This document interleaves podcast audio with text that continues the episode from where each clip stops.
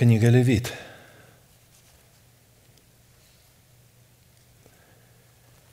Но вначале прочитаю Иисуса Навина 7, 13, и затем Левит 27, 28.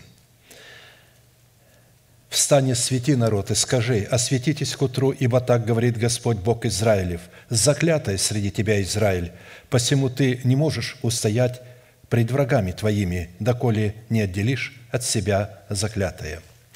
На сегодня врагами народа Божьего являются не только наша нераспятая душа, мир и бесы, но также и их производные, болезни, немощи, проклятия в материальной сфере и преждевременная смерть.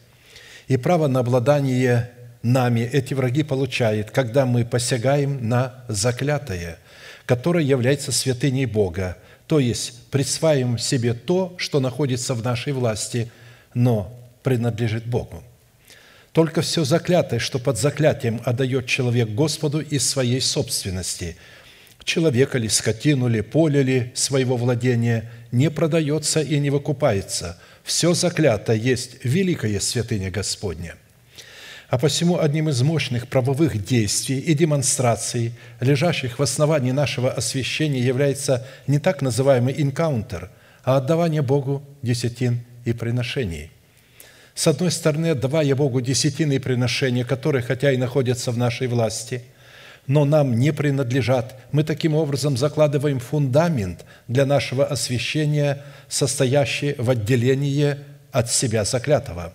А с другой стороны, мы посвящаем в наших десятинах прежде всего самих себя Богу, свидетельствуя тем самым, что в первую очередь мы сами являемся десятиной Бога, которая находится под заклятием.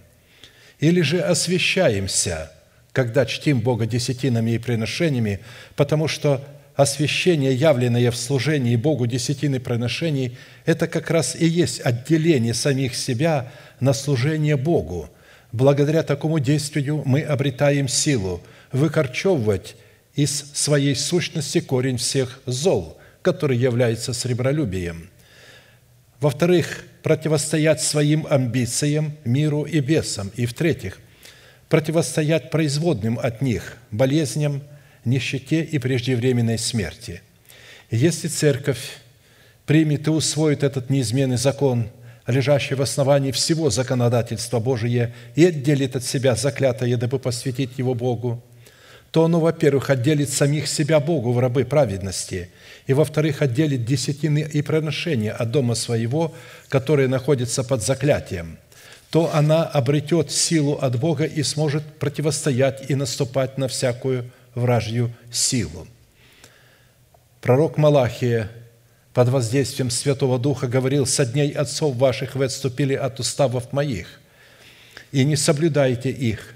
Обратитесь ко мне, и я обращусь к вам, говорит Господь Саваоф. Вы скажете, как нам обратиться – Обращение к Богу – это всегда освящение, отделение того образа жизни для того, чтобы перейти в новый образ жизни. И вот принесите все десятины в дом хранилища. Как нам осветиться, как нам обратиться? Принесите все десятины в дом хранилища, чтобы в доме моем была пища. И хотя в этом испытайте меня, говорит Господь Саваоф, не открою ли я для вас отверстий небесных и не изолью ли на вас благословение до избытка? И благословенными называть будут вас все народы, потому что вы будете землею вожделенную, говорит Господь Саваоф. Далее говорится, что дерзости слова ваши, когда вы говорите, а что польза от того, что мы приносим десятины, чтим Тебя? В нашей жизни ничего не меняется – Потому что человек, который приносит десятину, он хочет, чтобы в его жизни что-то изменилось, именно в материальном плане. Он думает, что если он принесет Богу 100 долларов, то за это получит тысячу долларов и так далее. То есть вот на что он рассчитывает. Но здесь же говорится о благословениях совершенно другого формата – мы же понимаем этот прообраз, что та пища материальная, которой Бог благословлял Израиля, подразумевала духовную пищу, подразумевала хлеб жизни, что Бог откроет свою сокровищницу неба и даст нам те благословения, которые были сокрыты. И это благословение будет состоять в неследимом, чистом, нетленном сокровище, которое содержит в себе искупление нашего тела. То есть Бог желает усыновить наше тело своим искуплением через наше освящение, через наше отделение от мамонны. Потому что, когда мы чтим Бога десятинами и приношениями, мы отделяем себя от поклонения мамоне – а посему все христиане, которые не чтят Бога десятинами и приношениями, хотят они этого или же не хотят, понимают, не понимают, противятся, не противятся, не имеет значения. Они поклоняются демоническому князю Мамоне, а не Богу. А посему в этих собраниях нет истинного поклонения в духе и истине, где нет приношения и почтения Бога десятинами и приношениями, не может существовать истинного поклонения в духе и истине – Бог просто смотрит с сожалением на своих детей. И только некоторые из них в таких собраниях загораются своим сердцем чтить Бога десятинными приношениями. Я знал от моей юности, несмотря на то, что никогда не проповедовались десятинные приношения, но почему-то определенные люди чтили Бога десятинами и приношениями в этих собраниях. Никто им об этом не говорил, пастор с кафедры никогда об этом не говорил. Говорили, соберем пожертвования, добровольные пожертвования. Десятина – это и есть добровольное пожертвование. Добровольное пожертвование, которое не облекается в формат десятины, не приносится в формате десятины, мерзость пред Господом. Мы должны это помнить и благодарить Бога за то, что мы просвещены в этом – потому что это залог нашего благословения, духовного благословения. Это залог, что Бог откроет нам обетование, которое находится в преддверии нашей надежды, и откроет условия, каким образом взрастить это обетование, потому что мы стоим на краю гибели всего человечества от всевозможных заразных вирусов, от всевозможных стихий, от войн, которые будут подниматься то там, то сям. Мы в это время можем радоваться и восслонить головы наши, потому что мы имеем в себе такое слово, которое сохранит нас от всех этих бедствий. И при наличии любого экономического кризиса мы будем достаточно материально обеспечены по великой благости Бога и мудрости Его. А посему мы сейчас будем петь песню поклоняться Господу десятинами и приношениями, чтить Его, выражать свою любовь. Потому что всякий раз, когда мы это делаем, мы подсекаем под корень древа всех зол, сребролюбия.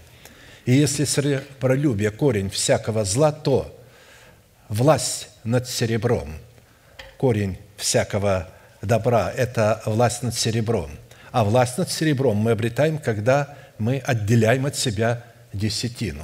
Достаточно, Бог говорит, отделите десятину, и таким образом вы будете поклоняться мне. Как мне обратиться, Господи, к Тебе? Принеси десятину.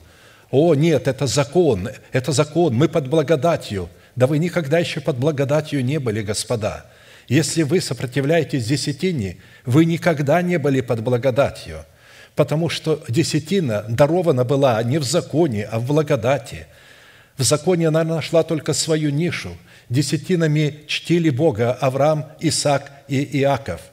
Десятиной в Едемском саду являлось дерево познания добра и зла, и когда Адам не почтил Бога этой десятиной, мы видим, что произошло – мы сегодня все немощны, больны и умираем. От чего? От того, что когда-то наш протец Адам – не почтил Бога десятиной и приношением.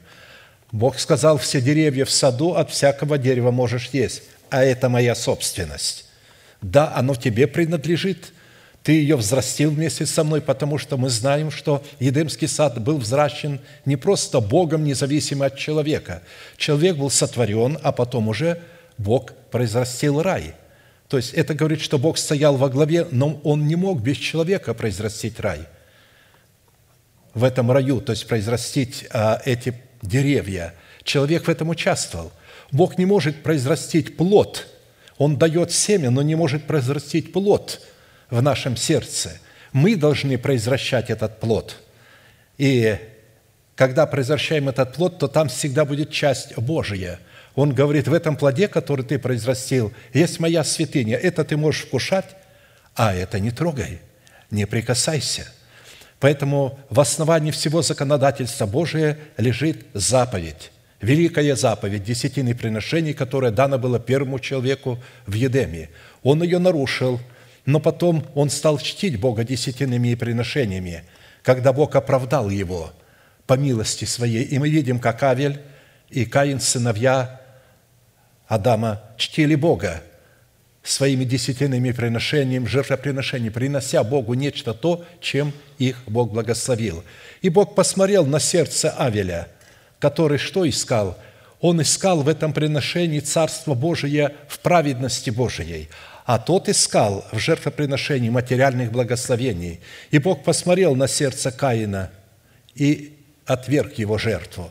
Посмотрел на сердце Авеля и принял его жертву, и на нее сошел огонь. Встанем, пожалуйста, и да сойдет огонь на нашу жертву перед Богом, потому что в отдавании Богу десятины приношений мы с вами сегодня ищем Царство Божие в правде Его.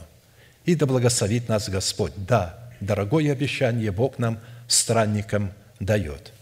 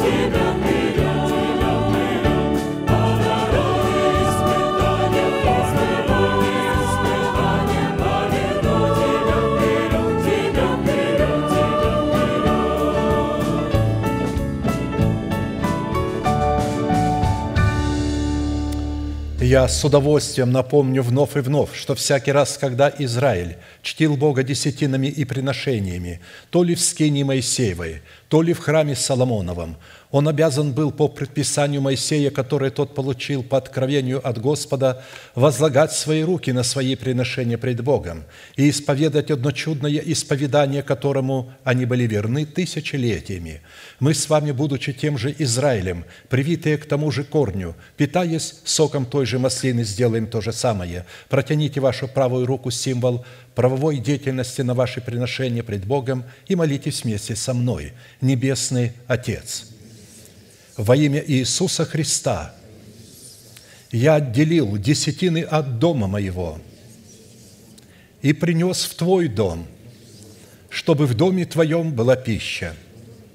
Я не отдаю в нечистоте, я не отдаю в печали, и я не отдаю для мертвого.